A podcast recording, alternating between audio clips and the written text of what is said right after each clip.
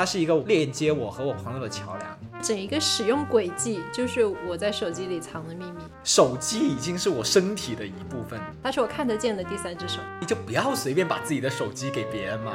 说出了分手，最终又还是复合的那种关系，然后就内心小剧场演起来。只谈风月，把酒言欢，欢迎收听这一期的牛力收。我是和手机拉拉扯扯扯个没完的四月。我是手机满电不离身的弗朗克。弗朗克，我现在要挑战你一个问题，请你立刻拿出你的手机，打开你的屏幕时间，看看今天我们用了多久的手机。现在是中午的一点钟啊，看一下用了多久。哦，诶，三小时四十三分。你好离谱，我只有一个小时六分钟。三小时四十，你真你真的太离谱了。好的，所以其实我们这一期要聊的就是手机。那手机的第一个话题，我们今天会分两个大的话题来聊。第一个话题是，呃，手机必须要随身携带吗？那我又要再问弗朗克一个问题啊，就是请你想象一个平平无奇的要出门的日子，你出门之后突然发现手机坏了，设想一下你会遇到哪些麻烦？哦，我第一个麻烦就是查不到公司的邮件。嗯，然后对我非常心心念念的同事们就会找不到我。嗯，然后我第二个麻烦就是因为现在香港你出入任何的堂食的餐厅都是需要扫码的。嗯，那就是扫不了码。OK。然后我第三个我哦我第三个问题会是我叫不到外卖，因为我很多都是外卖 APP 上面叫外卖的。嗯。对，所以基本上简单的来说，就是假如说我出门之后手机突然坏了，我基本上是冇啖好食，又冇覺好瞓，基本上是这样。那我你是不是可以直接走到一个餐厅，然后去告诉他你要买外卖，这样你就不是堂食，所以不需要扫码？啊，是的，其实是可以的，对，但是我很久没有这样干，就是我一般都是会先在手机 APP 上面叫好，因为 APP 有很多优惠嘛。啊，对。然后又不能等嘛，你知道香港的朋友那个分分钟几百万上下，时间就是金钱，效率就是生命，你知道吗？好的，我知道了，谢谢你，谢谢你的科普。对，我我设想了一下，我如果是上班的日子出门呢，如果手机坏掉了，其实好像没有什么太大的关系，因为我哦有，我上班我们园区是要查粤康码的，要扫码是吧？我就进不去。啊，那我就只能回家。好，那那假设我跟我跟那个茶马的那个小哥哥跟他说一下，我手机坏掉了，我天天都来，你认识我，他放我进去。那还有一个问题就是我的电脑无法登录微信，因为我你知道我的号经常切来切去嘛，我就那没有手机确认的话，我就会登不了，所以就会没有人能找到我。但没有人能找到我，其实也没有关系，因为在公司里面大家都可以人肉我。哦，就是人在就 literally 人肉过来人肉对，就是就是呃物理性的来找到我，这个也是 OK 的。嗯，所以如果是上班的日子，麻烦不会特别的大。但是如果是跟朋友有约要出去玩的话，那问题就会非常的严重，就是我进不了任何一个公共场所。Over。而且你也可能找不到你朋友，因为你朋友出门的时候肯定会问你说啊，你出门了吗？呃。对，不过一般来说呢，就是然后你也导不了航、嗯，最多就是迟到嘛，然后就大家在那里等了，等到见到面为止，反正就是会很麻烦。我觉得没有手机的话，所以对你来说，你觉得手机是一定要随身携带的东西，对吗？是的，其实我除了出门倒垃圾之外，我是不会带手机，但其他的场合里面，我的手机基本上不会离开我十米之内的范围。哦。对，interesting。你有没有考虑过你，你出了门扔垃圾之后，突然家门锁坏了这种情况？啊、有的，但是我有备用钥匙在我的前任室友那里，然后他离我家没有很远，然后他的保安都认识我，所以，所以我觉得就是我会 kind of 就是呃给自己这样一个小小的一个安慰，说 OK，而且我就是比较谨慎，就他出 so far 没有发生过这样的事情，对。我而且我就是，比如说像我的长辈嘛，他们有些时候会下楼散步，那其实就是完全不需要手机，但是我还是会非常强调，就是希望他们能随身把手机带着，因为就是有很多状况，你会需要去联系别人的时候，就会有那个安全感。而且就是我觉得现代社会，呃，特别是在内地嘛，因为就很多什么，比如说支付啊、通信啊这些东西都是靠手机来解决，对吧？我我相信有很多人其实也连朋友的电话号码都不记得，对吧？所以就是一定要随身携带手机。对，这基本上是弗朗克对家里人的一个叮嘱。哇，真的耶！对啊，就是我感觉现在发展到现在，就是手机已经是我身体的一部分。它是我看不见的第三只手，它是我看得见的第三只手。它基本上就是像你出门一定要穿衣服这个道理，就是你出门一定拿住个手机。对对，基本上就是我出门哪怕不带钥匙，都要都要带手机。就是没错，而且手机必须要保持一个电量比较充足的状态，我才会感到安心。但是我现在换了新的苹果的手机之后就，就没有那么严重的电量焦虑。就是我之前用那个苹果八真的很毛顶，香港有充电宝吗？有的有的七仔可以借，哦，七仔可以借。然后我刚才那堆盒子，那个盒子里面其实也有一个充电宝，但是就我真的很久没有这个机会用充电宝了。说到充电宝，它其实是有一个 bug 的，我不知道你有没有遇到过，就是当你的手机没电的时候，你要去借充电宝，然后借充电宝你要先扫码。充电。对对，哎，其实我就是我不知道内地啊，就是在香港的餐厅，一般来说，如果你去一个稍微呃有一点档次的餐厅，你跟他说我手机没电，一般都会有很好人的姐姐会让你就是给他们就是插他们的充电线充电，比较好的因为因为现在餐厅也要扫码，但是呢，对但是有一些餐厅它自己就会放一些那种可以租用的充电宝，然后你就会又又卡又卡 bug，就是啊，我的手机没有电，我扫不了码，扫不了码，我借不了充电宝，借不了充电宝，我手机没有电。所以我非常庆幸，就是共享充电宝这件事情并没有在香港出现。对，因为假如说你这个餐厅里面有一个这么一个东西，那它肯定就不会说给你提供那么多的方便，对吧？想起来，就是我偶尔在家里开轰趴的时候，就有朋友一来就是啊我要充电我要充充电的地方在哪里？江湖救急，给我充个电。然后大家还要排着队轮流充，好像每个人的手机的电量都不太够。对，就是就是这样。那我我也是觉得手机是一定要随身带，因为其实我觉得我随身带的理由有一点那个，就是我怕别人找不到我，会会恐慌。这个人一般来说是我妈，嗯，或者我爸，但是他真的会恐慌，他会的就会的。你你也这么大个人。就，是就是会觉得找不到是一个不正常的情况，哦哦，是一个不会呃高频出现的情况，所以一旦出现找不到的这种情况，他们我觉得他们就会恐慌。然后我一想到他们会恐慌的这一个可能性，我自己就会很恐慌，我会很怕别人因为找不到我，呃，然后再开始疯狂的给我的所有有可能知道我在哪里的人啊联系，这种就是我我我会有点恐慌这个。哎，说起这个，我就想起了一个我经常津津乐道、这个不断重复的一个故事，就是请讲，您说就是在某一年的七夕，就大家知道弗朗克就是长期是一只单身狗嘛，在某一年的七夕，弗朗克为了保护自己，所以就早早的下了班回了家。对，然后呢，在这个时候呢，就是当时就是剧里我们我们这个 podcast 里面曾经提到有一个为爱奔赴深圳的靓女，就当时那位靓女还在香港，当时那位靓女的呃呃现任呃现在的未婚夫还就还在深圳，然后这个靓仔呢就想打电话给靓女，结果靓女呢就 somehow 就找不到人，对，就靓仔找不到靓女。于是靓仔开始找靓女的室友。然后靓女的室友也表示，就是不知道靓女在哪里，然后他们俩就非常的恐慌，恐慌呢就就就是会有这种情况。对，然后他们就找到了本靓仔，对吧？因为就是我我跟那位朋友就是呃上班的地方又很近，然后我们又经常出来吃饭什么的。然后呢，本来我我是觉得这其实应该没什么事儿，但是他们俩添油加醋，就越讲越讲到我最后有点害怕，于是我又开始这个开始发动群众，就是把我认我跟这位靓女的所有共同好友都问了一遍，就是嗯，你们知不知道这位靓女到底在哪里？啊，所所以最后她在哪里？最后是因为这位靓女在七夕当天抛下了她男朋友，就抛下了她远在深圳的男朋友，跟她的好姐妹们去了一个没有信号的酒吧蹦迪。啊，唔知唔知講咩？对，然后第二天，第二天他的大学同学，他的在香港的朋友，他的公司的同事都知道了他在七夕当晚抛下了他的男朋友，跟一堆小姐妹去蹦迪。天啊，我我觉得这种情况呢，就是我我觉得比较合理的处理方式，应该是进入那个没有信号的酒吧之前，先啊跟可能会找他的人说一声。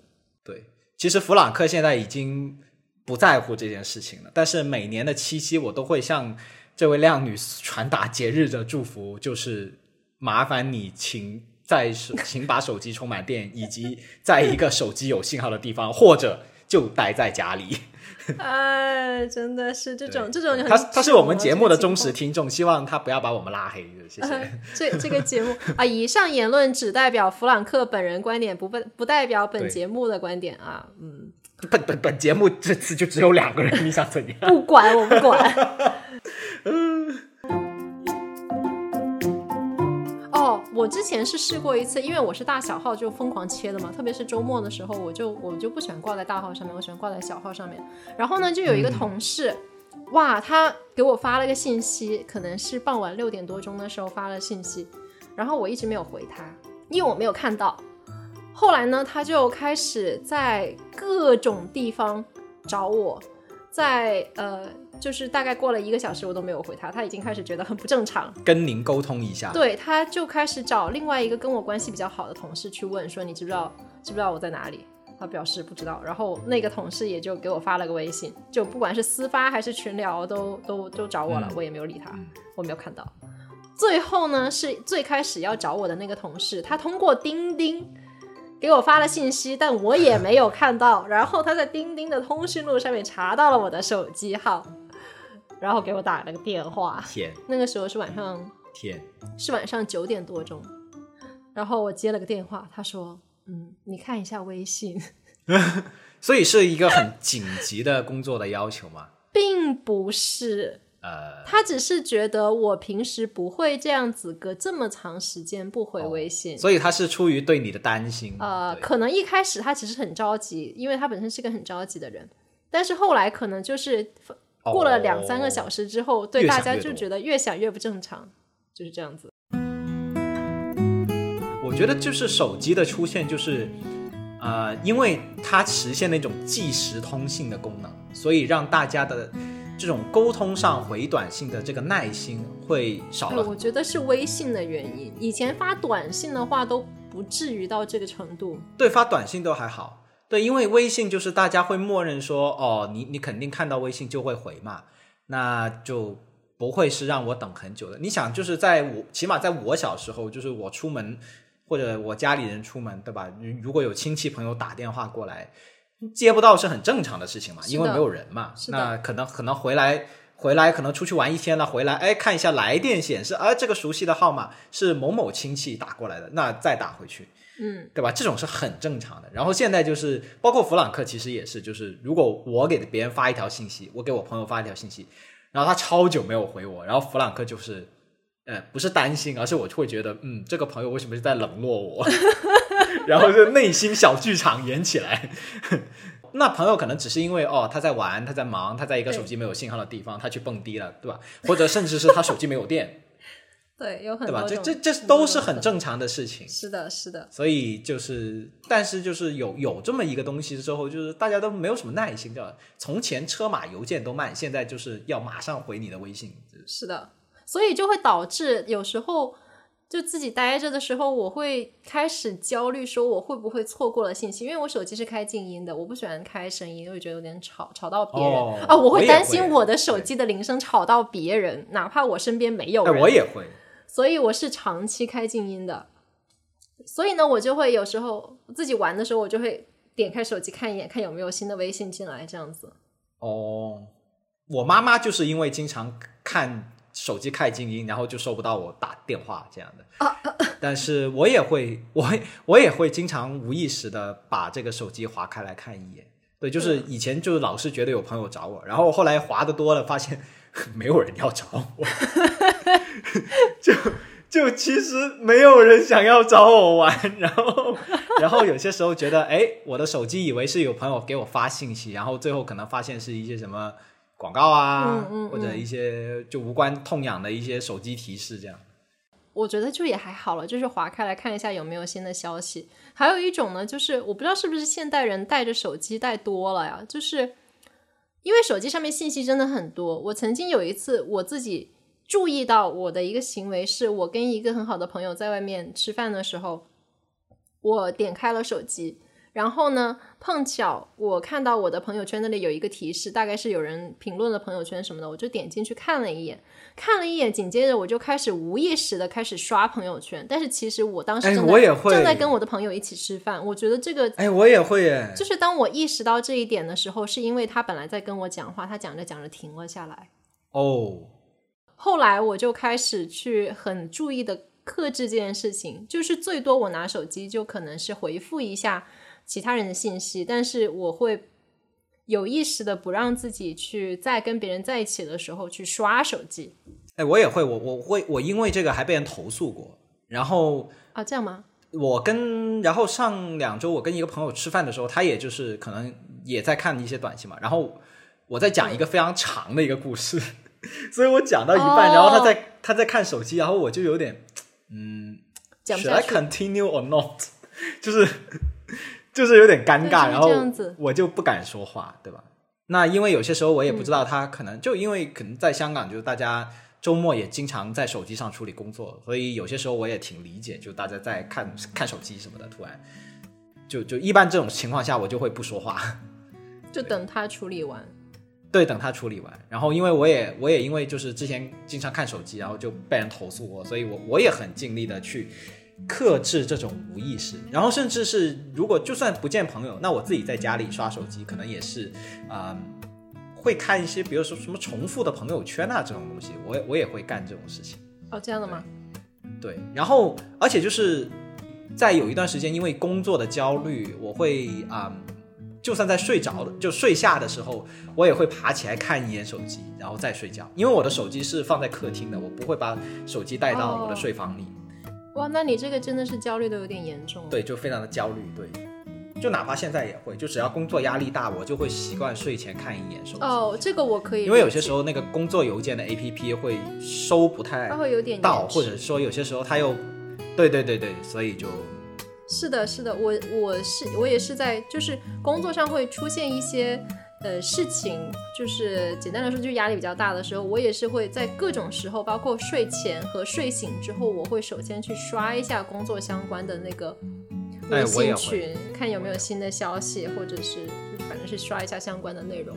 然后一旦看到有新的消息，我就会更加的压力大，更加的焦虑。但是这个东西好像对对对，超紧张。就是你控制不了，你觉得我要是放在那里不处理，它也始终是要处理的。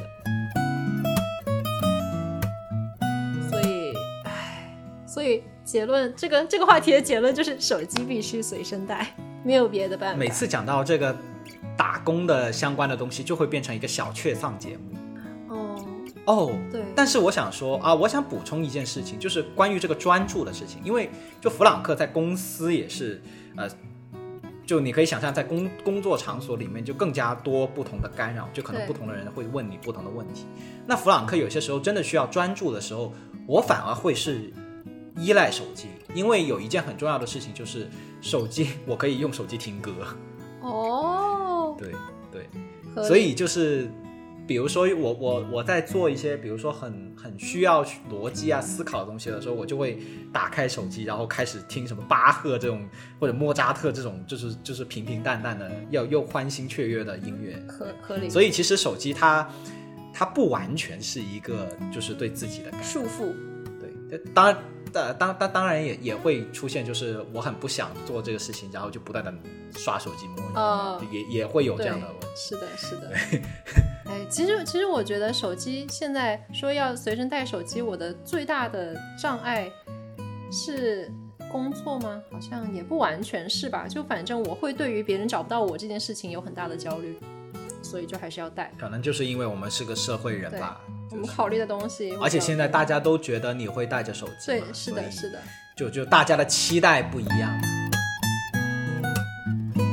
哦，而且弗朗克还想到一个为什么要随身带着手机的原因，就是弗朗克是一个非常喜欢记录生活小确幸的一个人。哦，你要拍照是吧？对，拿带着手机就可以随便拍照，然后而且现在就是 这个 iPhone 的拍照功能真的是非常好用，它的对焦又非常精准，然后色彩又非常的鲜明，所以、就是、你上一次使用你的对焦困难，的哎相机是什么时候？诶，可能已经有几个月了。那我们切下一个话题吧。对 对，所以手机真的很方便。的第二个话题是手机里面藏着多少秘密啊？快问快答，弗朗克，OK，伴侣之间可以看手机吗？不可以，除非一起看。家人之间可以看手机吗？呃，不可以，好朋友可以看你的手机吗？不可以。如果必须要给人看手机，你最不希望别人看你的哪一个 app？呃，Instagram，因为一半是网红，一半是狗狗、熊猫和史努比。史努比我知道，弗朗克给我发过很多。我我我我来回答一下刚刚我提的这几个问题。好，那我我来问，哦，好呀，伴侣之间可以看手机吗？看关系。呃，进展到什么时候才才可以看呢？呃，就是进展到我，我觉得可能是两个人有点合二为一，就是之间没有什么秘密，什么都可以说的时候，那就可以看手机了。嗯，合理。家人之间可以看手机吗？取决于他要看哪一个 app。哪一个 app 不可以看呢？或者哪一个 app 可以看呢？呃，手机相册可以看没啦，over。没啦，这不跟我差不多吗？啊，不行，我的手机相册也不可以看。哎，我的手机相册能不能看呢？还是不要看了。呃，好朋友之间可以看吗？我我现在手上数得出来的好朋友都是可以看的。哦，如果必须给人看手机，你最不希望看你哪个 app？淘宝，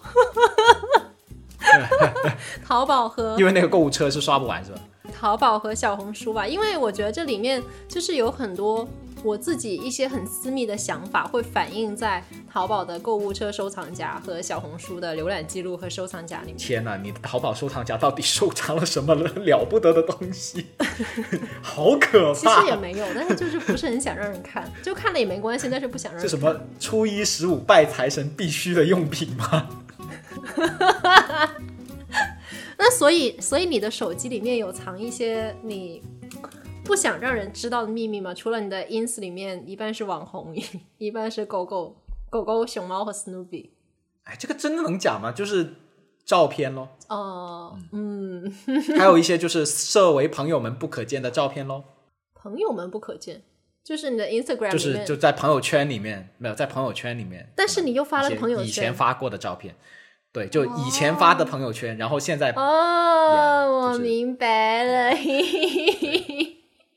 对对 哦，对，所以这个真的是能说的吗？But anyway，具对，不重要，应该可以说。我觉得对于我来说，我使用手机的，就是整一个使用轨迹，就是我在手机里藏的秘密。因为如果能够看到我在手机里面都干了什么，基本上就是吗？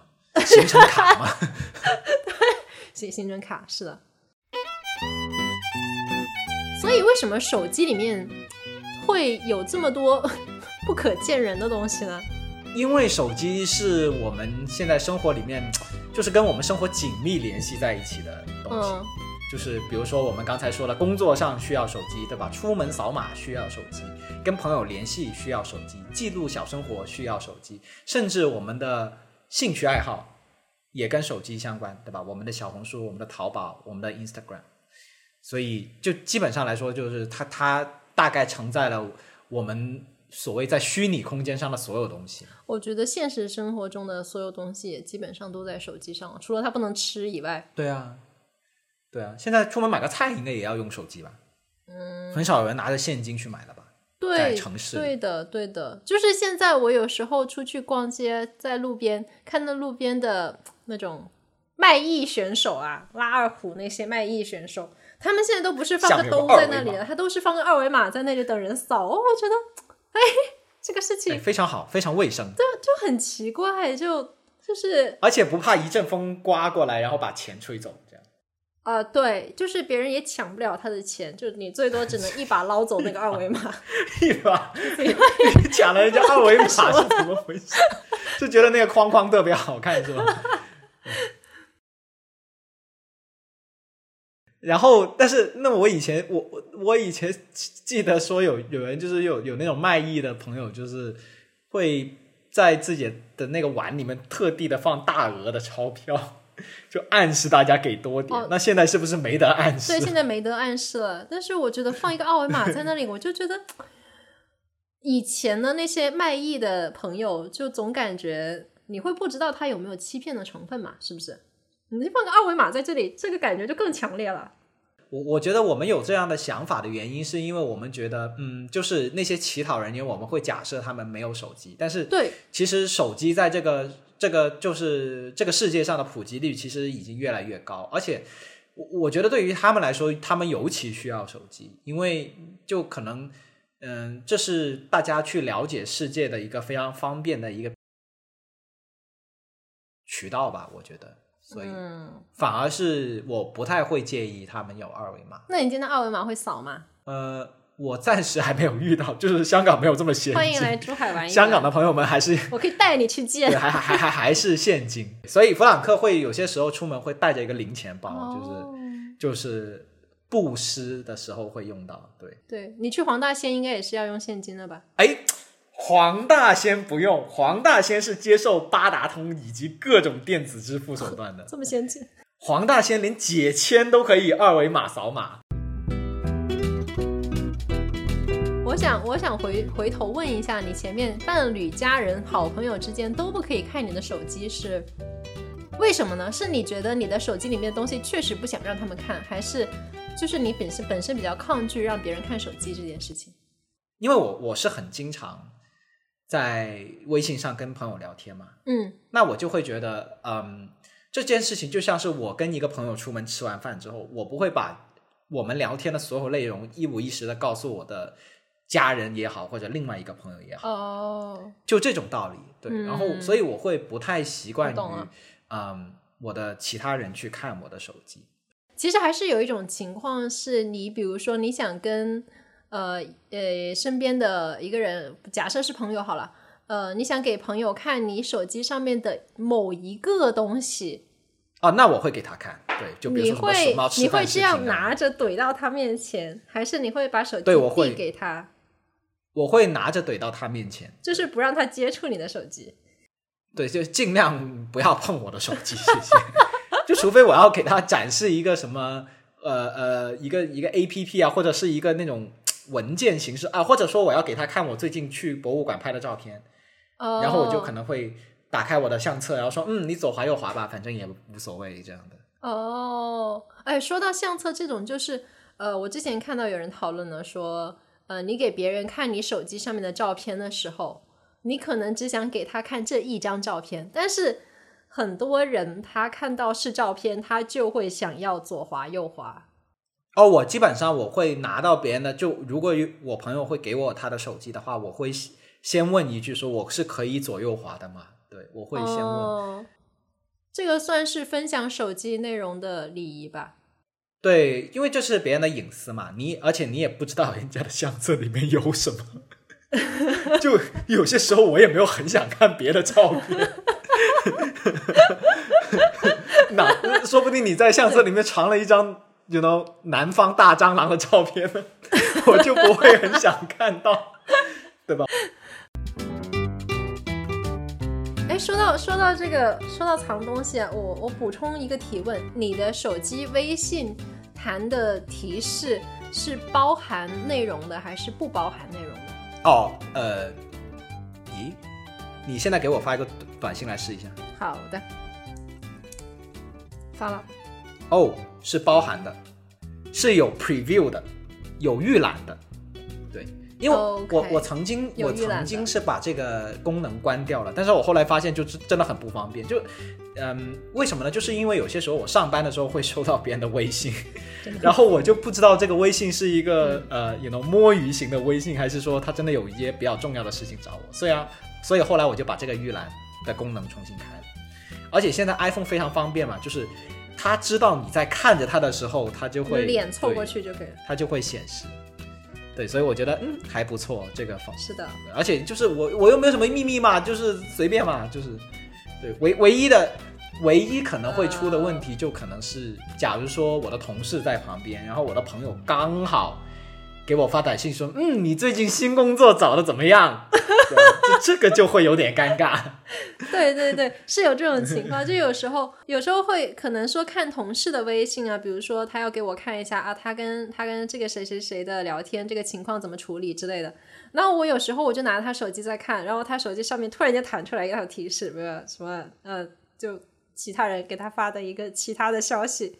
这个时候，对其实我自己是会感到有一点尴尬的，就是我作为看手机的那个人，所以就回到那个话题，就不要随便把自己的手机给别人嘛。对，对就是或者哪怕是现在微信有很多很多呃功能嘛，就比如说我要给他看某一个信息，对吧？我又不想转发，那那我就双击，对吧？他就只有那个那个那个信息嗯本身。对对对，是对，就我我会用一些，或者我会我会说，嗯，我把手机递给同事，对吧？你看完了是吧？看完我就把手机。所以我们用手机可能还是有时候啊，就是特别是社会人，有时候还是要考虑一些比较关键信息的保密问题。比如说我的手机放在桌上的时候，我的屏幕是对着桌子下方的，就是我不会让哦走过人看到我的手机屏。哦，我会直接锁屏。然后我还有同事，我还有同事更绝的，就是他们会在手机上面装那个 privacy filter，就是叫什么隐私保护膜。防窥膜，啊，对，防窥膜，对，但是我我我很不喜欢那个东西，因为我觉得我自己都窥不到，所以就 没有装。哦，防窥膜。我有一个关于防窥膜的故事可以分享，就是我们之前有一位共同好友，也 You know who she is，那位朋友他的手机就是贴了防窥膜，然后他上次回珠海的时候，他要跟我自拍，哦，我看不到那个屏幕里面的我自己，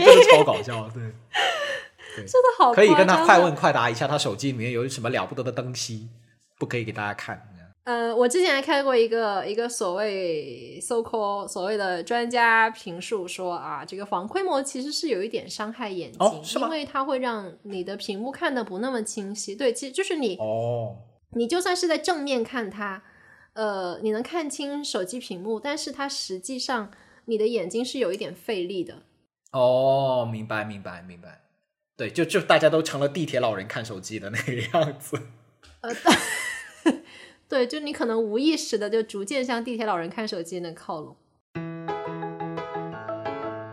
讲到这里呢，我们就可以进入一个总结的阶段，就是我想问一下弗朗克，手机对你而言到底是个什么东西呢？嗯，它对我来说就像是，它对我有很多意义。然后其实其中的一个意义，它就像一条狗绳。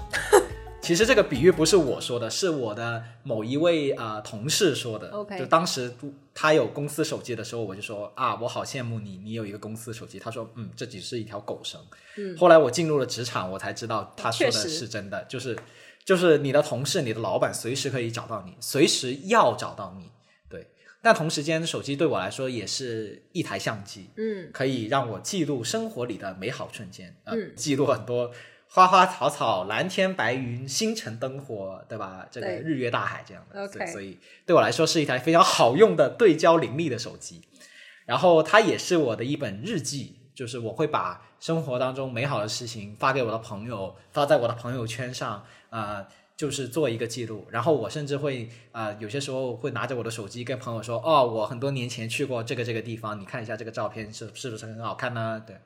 那当然，其实它也是一部电话，就有些时候打电话叫外卖啊，打电话收快递啊，打电话去订一个什么东西啊，嗯，它还是一部电话。对，这个还蛮重要的。然后，呃，最重要的是，它是一个链接我和我朋友的桥梁，就是在呃，尤其是疫情之下，然后很多时候没有办法见到朋友啊、或者朋友嗯跟我不在同一个城市，跟我有时差，其实都是一个非常好的一个呃工具，去让我知道哦，我朋友的生活是怎样的。还活着，过得还好。对，简单来说，我不能没有我的手机，我的手机不能没有电。那你的手机可以没有你。对我来说，其实基本上我是同意你的所有观点的，上述所有观点。它既是一条狗绳，虽然我的手机不是工作，不是公司发的手机，但是其实本质上是一样的，就是它会让想要找到我的人能够找到我。嗯，是一台相机，一台电话，of course。但是其实现在我打电话也打的用的非常少，我每个月的那个套餐里面的通话都用不完，基本上是不会用。嗯，嗯，还有呃，是一张出门的通行证。对，是一张出门的通行证，就是如果没有手机，在疫情这个算算什么？后疫情时代是一张出门的通行证，这个是以前都没有的非常重要。是一个钱包，嗯嗯嗯，是一个接收新信息的窗口，因为我会用它来刷 刷各种社交平台。刷朋友圈，对，刷淘宝，刷小红书，刷千元级好物。呃，还有一个是呃，它是对我来说是一本可以随身携带的书，因为我并不是所有的包都可以塞得下 Kindle，然后也不是在所有的场合都方便把 Kindle 掏出来看。那现在还可以用吗？可以啊。那现在，嗯，手机上因为装了 Kindle 的 app 和微信读书啊，我最近因为 Kindle 即将要退出中国市场，所以我就开始发掘微信读书。我觉得微信读书也还可以，哦虽然书有点少。哦，希望微信读书可以给我们打钱。所以现在我用手机看 Kindle 和微信读书都是 OK 的，然后这两个同时又跟我的 Kindle 设备上面同步，所以还是蛮方便的。哦，还挺好的。所以简单来说，手机，唉，还是引用弗朗它是一个让人又爱又恨的东西。对我不能没有我的手机，但是我很想抛弃它，但我不能没有它。就像好像呃想要分手，每一次想要分手，说出了分手，最终又还是复合 的那种呃，就关系。是就是开飞飞行模式，关飞行模式，装一个 app 和卸载一个 app，和再重装一个 app。手机扔房间里，我去客厅玩，然后过了五分钟回来房间拿手机看一下有没有人找我。结果是没有的。唉，反正希望我们都可以有更多真的可以放下手机的时间吧，不管是跟家人朋友面对面说话也好，手牵手出游也好，或者是可以真的不用担心手机上会不会有人有工作找你，呃，可以放下它，然后捧起一本书，拿起一支笔，抄起一个锅铲啊，拿起一双筷子，是不是都挺好的呀？享受生活也不是非要有手机。呃，要有的，要要扫码。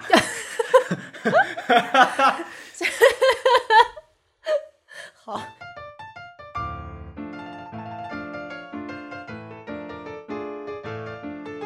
猛虎细嗅蔷薇，值得饮一杯。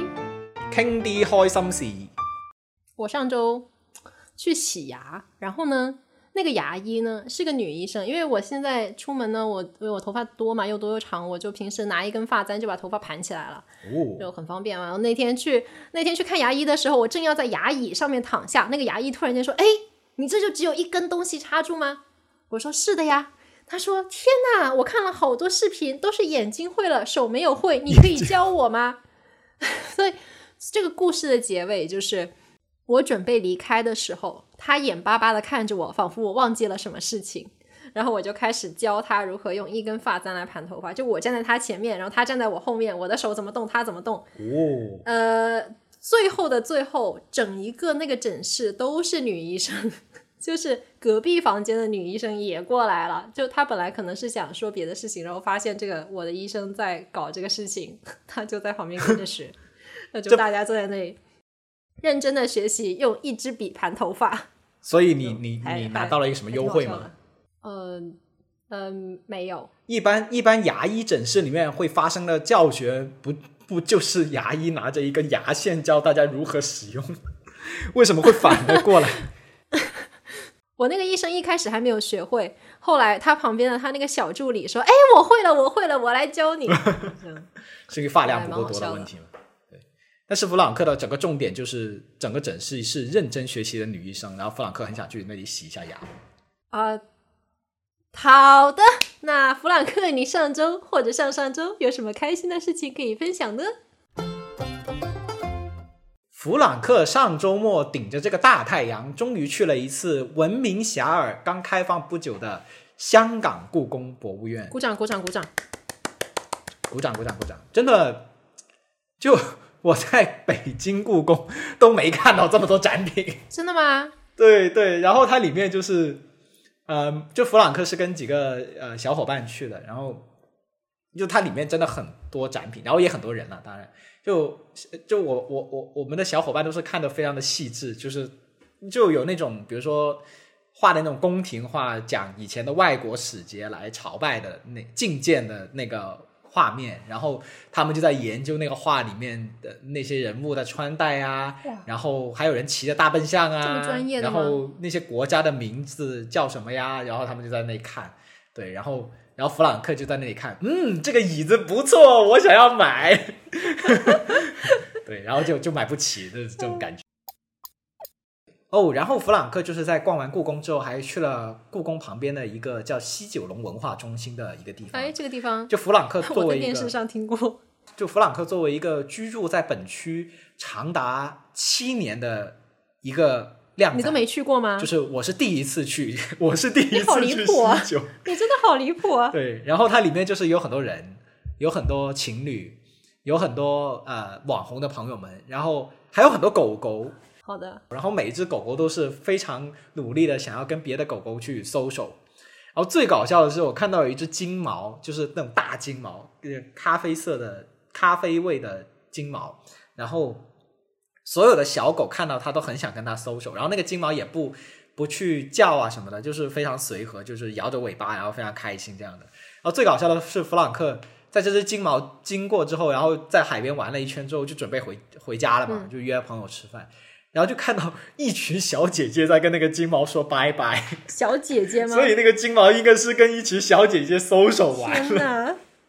哎呀，金毛非常搞笑。金毛好像是最喜欢 social 的呃小狗之一，对，就是它也它也不乱跑看谁都，是好人。对对对，它就是那种反正见到谁都非常开心的摇啊摇啊摇啊摇尾巴。然后那天其实蛮热的，但是那个金毛看起来就就还是非常的充满活力和开心。哦，然后这个猛虎蔷薇的保留节目，我的花花，呃，其实其实今天就没什么 update，因为我的花花开完之后就被我剪掉了，然后它现在就是一副非常佛系的样子。就是我们要等待它开下一波。对我等它开它下一波，因为就看这边这个红色的叶子，其实它，嗯，就是新的芽，它是 build 的新芽。那理论上来说，它 build 完新芽就会开始有花浪和这个长。哎，这是小黄还是小红？哦，这是小黄。小黄丢新芽了，对，小黄 build 了新芽，小红就是非常佛系，小红就是在这里，就这个这个长得比较好看的叶子是小红，就比较圆圆的叶子。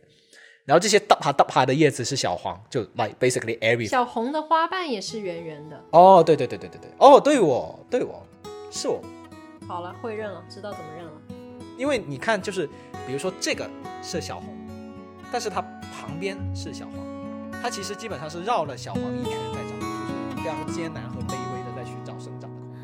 我想听你讲你的故事啊，很多离奇的趣事和炫目落日啊。宁静的湖畔，我想让你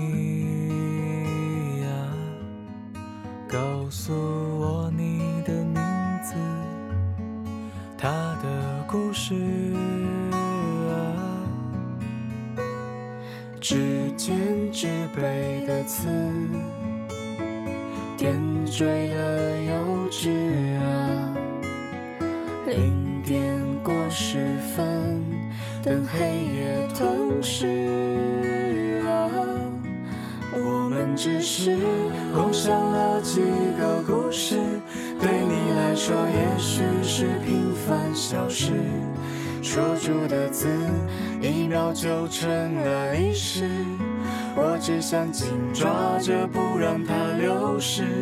我们其实才是最适合彼此。多想让你知道我此刻心事。今天的事，明天是否还坚持？你是否还有勇气再说开始？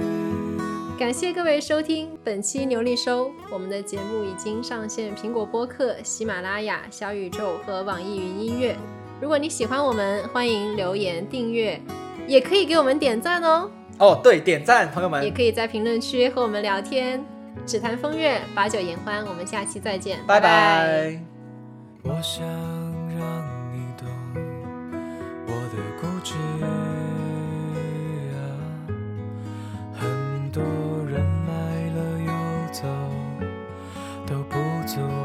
去。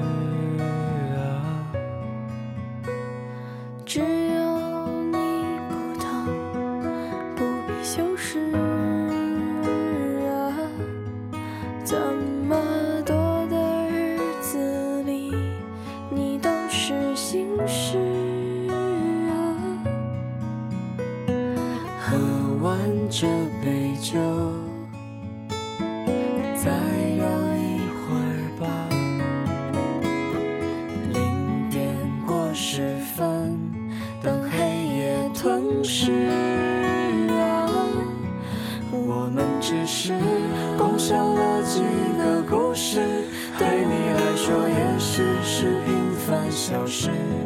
说出的字，一秒就成了历史。我只想紧抓着，不让它流逝。